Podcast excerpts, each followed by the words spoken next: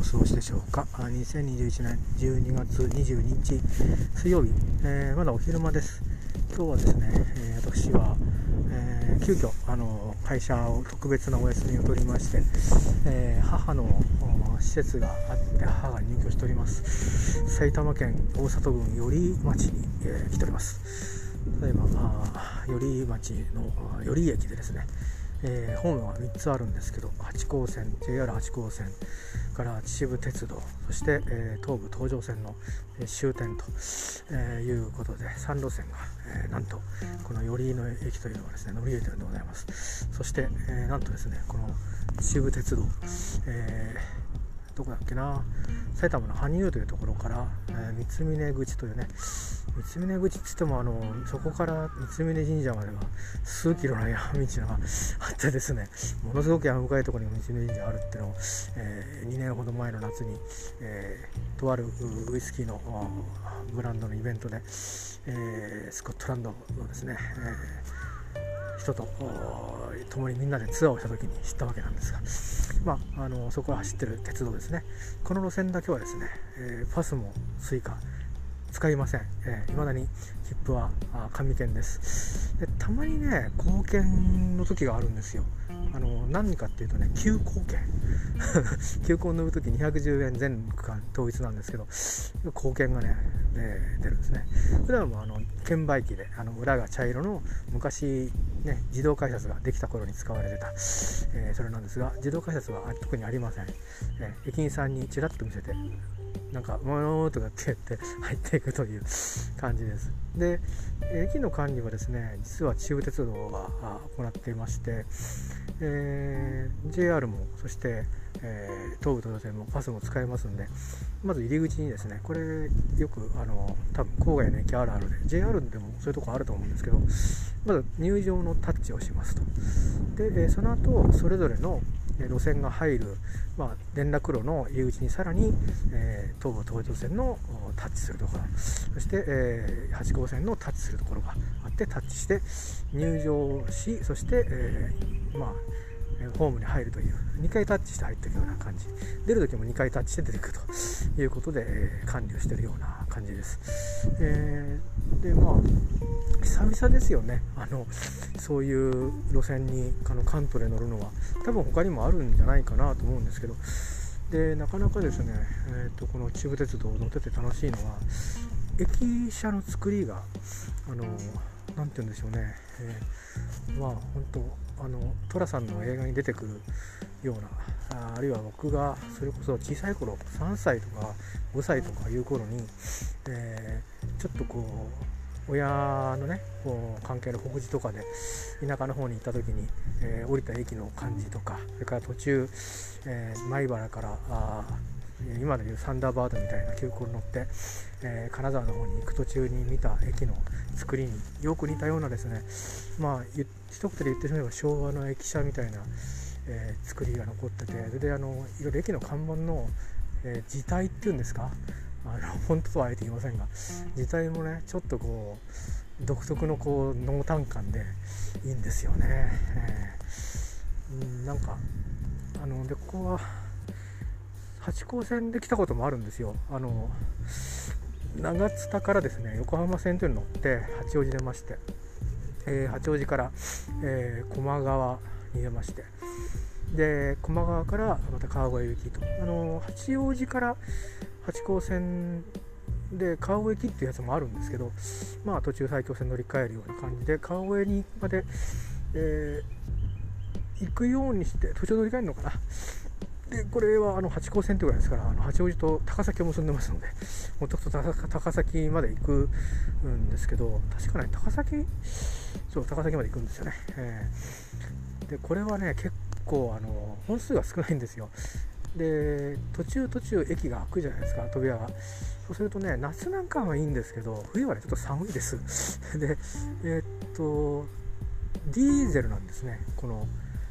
あの駒川からこっち側は確かディーゼルですね。で八王子の方は電化されてるんですよ。だからそこで乗り換えるんですよね。そんなような感じで来たこともありますし。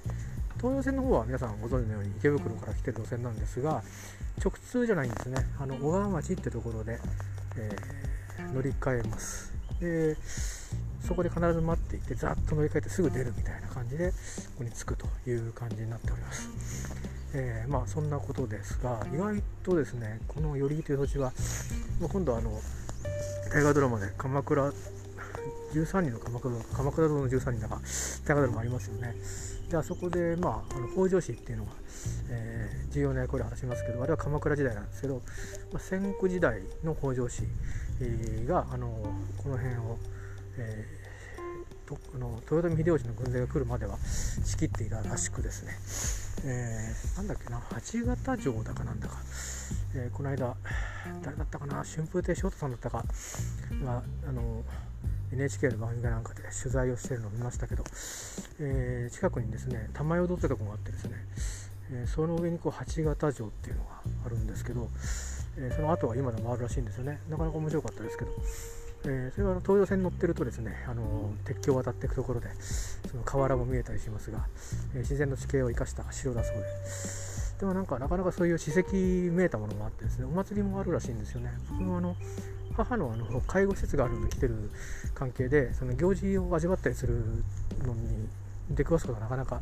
ないんですけどね。前はちょっとここの辺に泊まるホテルもあったんですけどタバコがなんか吸えるようになっちゃったんで、えー、そこに泊まんなくなってですね。泊まるとしても、えー、熊谷かな、まあ、あの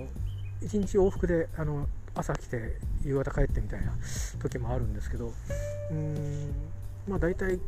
仕事からコロナの前はですね仕事終わってそのまま熊谷に入って泊まって朝来てでそのまま会って帰っていくと、まあ、夕方前に家に入るみたいな、まあ、大体1日から1日半仕事なんですよね、えー、そんな感じで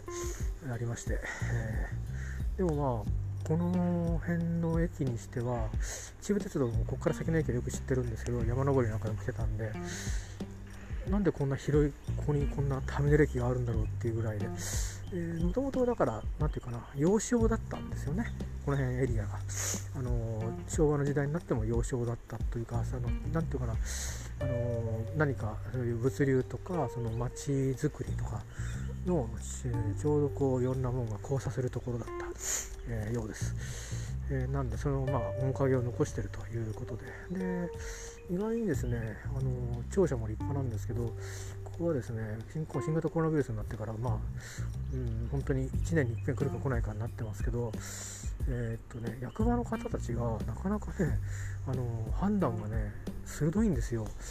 あのあのまあどれだけのちょっと町民がいるのか分かんないんですけどかなり介護施設が多いエリアではあるらしいんですね。そんなこともあるのかこういうコロナ対策とか、うん、インフルエンザのワクチンじゃないコロナのワクチンですね。結構こう国とか国全体がなんかぐずぐずっとした状況の中でもこうなんかきちっとですねこう来たらこう来るみたいなのをちゃんとこうシミュレーションされたのが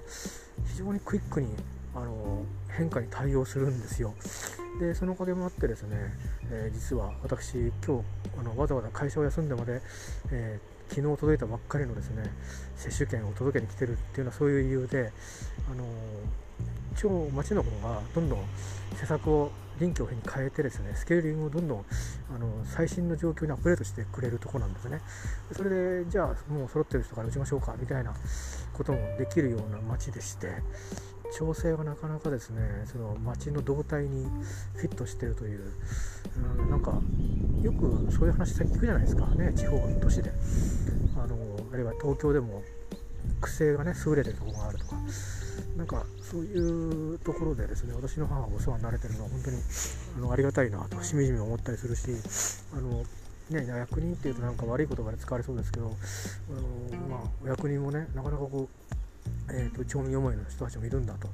いうことを考えるとやっぱりちょっとねあのあまりステレオタイプに物見ちゃいけないなとつくづく思ったりするんですけど、まあ、そんなことでですね、えー、お世話になっている寄居町に今日は来ておりまして、えー、母ともちょっとだけ、えー、2 m の距離を置いてですね、え面会しましたけども僕のこともちょっと視力も落ちちゃってるのがはっきり分かんないのと急に寒いところに連れ出されてあの、えびっくりしちゃったのかあ軽く2回ほど手だけ振ってくれましたけど1回だけ視線が合いましたけどあとはちょっと会話もなくでしたね。あの4月の終わりに接種券を1回目のワクチンの届けに来た時にあったきりなんで8ヶ月ぶりなんですけどその8ヶ月の前は2019年の9月に来たのが最後になってその後コロナ騒ぎになっちゃったんでえっ、ー、とまあ1年半ぶりにあったんですね。1年半8ヶ月という感じでまあだからえー、そうですよね。2019年の3月ぐらいからバタバタとし始めたんで、うん、まあ、えー、結構な間が 空いて、えー、会ったり会わなかったり、えしてる。ほとんど会ってないですかね。だから、え2019年の9月から2回しか会ってないんですよ。2020年の9月を超えてれますよね。2年と3ヶ月ぐらい経っている間に2回しか会ってないんで。うんまあ、10ヶ月に1遍みたいなペースで、えー、合ってるんですけど実際はまあこのところ4月うん4月とこの12月っていう感じであっただけで、えー、それまでは会ってなかった感じですね、えー、誰か来ましたおしゃべりおしゃべりしてる人たまにいますよね。えー、っとそれでまあ、これから戻るんですけどこの土地ってもしかしたらちょっと僕今度三浦行くじゃないですか。で三浦からどんだけかかるのかなと思ったんですけど普通の在来線だけ使ってくると、まあ、約4時間かかりますね。でちゅうことはですよ東京を中心にして あの、えー、こことあの三浦っていうのはちょうど2時間2時間で分け合ってるんですね。で今日はちょっとあの体調とかも考えて新幹線を使ってます。で新幹線を使おうとするとまあ3時間ちょっとかな、えー、今ですねあの神奈川県の北部から来ると新幹線で来ると、えー、まあ3時間切りますね。2時間半ぐらいで、えー、来るんですよ。で乗車時間は1時間半乗らないかな。こんな感じですね。ほとんど待ち時間という感じでスススッとこう来ますけど、まあ、費用はその分だいぶねかかるんです。で、まあ、今度三浦から来るとすると、えー、まあ横浜に出て横浜からこう高崎に行く線に乗って熊谷に出て来るっていうのが一番多分早い路線なのかなと思います、なんかね貨物列車が入ってきました。でねあのー、セメント運ぶ列車がですね来るんですけどやつもあればちょっと積んでるのもあるんだよね。えー、と OK135 っていう西武鉄道のマークが入った貨物列車が今、えー、下りを進んできますね。形式 OK100 って書いてありますよ。でなんか車体番号は OK100 とか200とかいろいろ書いてありますね。荷重35トン自重14.9トントータルでフルフル飛ぶとこれ49トンあるってことですかね。すごいっすね、えー、あのブラタモリでも出てましたけどいまだにあの秩父からねセメントの原料になるあの石を運んでると。鉱物もね、えー、いうことで。なんかでもなんかもともとこれなんだっけな。サンゴの仲間みたいなものが元らしいそんなそれと地殻変動が合わさってできたんだみたいな。でそれが日本の東京のあのビルを高度成長期に建ったんだみたいなそんな裏たまりのねの中でやってましたけど、えー、まあまあそれでアメリカの話に戻りますけど、えー、だからどう何ができるかなと思うと路線の検索でするとねあの東京に出てとか新幹線使うっていう、あのー、案内は出てこないんですよ素直にやると。だからバラバラに検索してつなげると3時間半ぐらいに短縮できる感じですかね。まあ40分ぐらいは新幹線使って短縮できるみたいな。感じで、ま、いずれにしてもちょっとこれまでよりかはねやっぱり、えー、30分長くなるのが、えー、なるのかなと思ったんですけどやっぱり飲み会の兼ね合いがあってもう少しかかりそうですね。まあさすがに品川から新幹線使うのちょっと無駄なんで、えー、まあ品川まで行ってそこから乗り換えるっていうのがね発生するんですよね。えー、でそれで行くか横浜に出て横浜からもうあの東上線直通のやつでずっとこの寄居まで乗り換え東上線で来てっていうう形か、まあ、それでもやっぱり4時間ぐらいかかるんですかね。まあだから4時間なんです。今度から4時間。でだから東京からあれですよね。あの京急線に入り込むところが少しバイパスできれば僕のもう少しあの短縮時間短縮できると思うのでちょっと研究はしてみようかと思っております。でちなみにここから通ったらどれぐらいかかるんだろうと思ったんですよ。もちろんあの母親がね、あのずっと元気な保証はないですけど、まあ、近いところにいるっていう選択をいずれ例えば取った場合に、えー、そうするとですねちょうどですねあの同じような感じなんですよ。鉄道の時間調べたんですね。朝8時に着くためには何時になるんじゃないかっていうとこは5時40分。そして私の方の三浦の方もですね大体6時ぐらいなんですね。5時55分。のバスに乗るってことはその差は15分ということで、え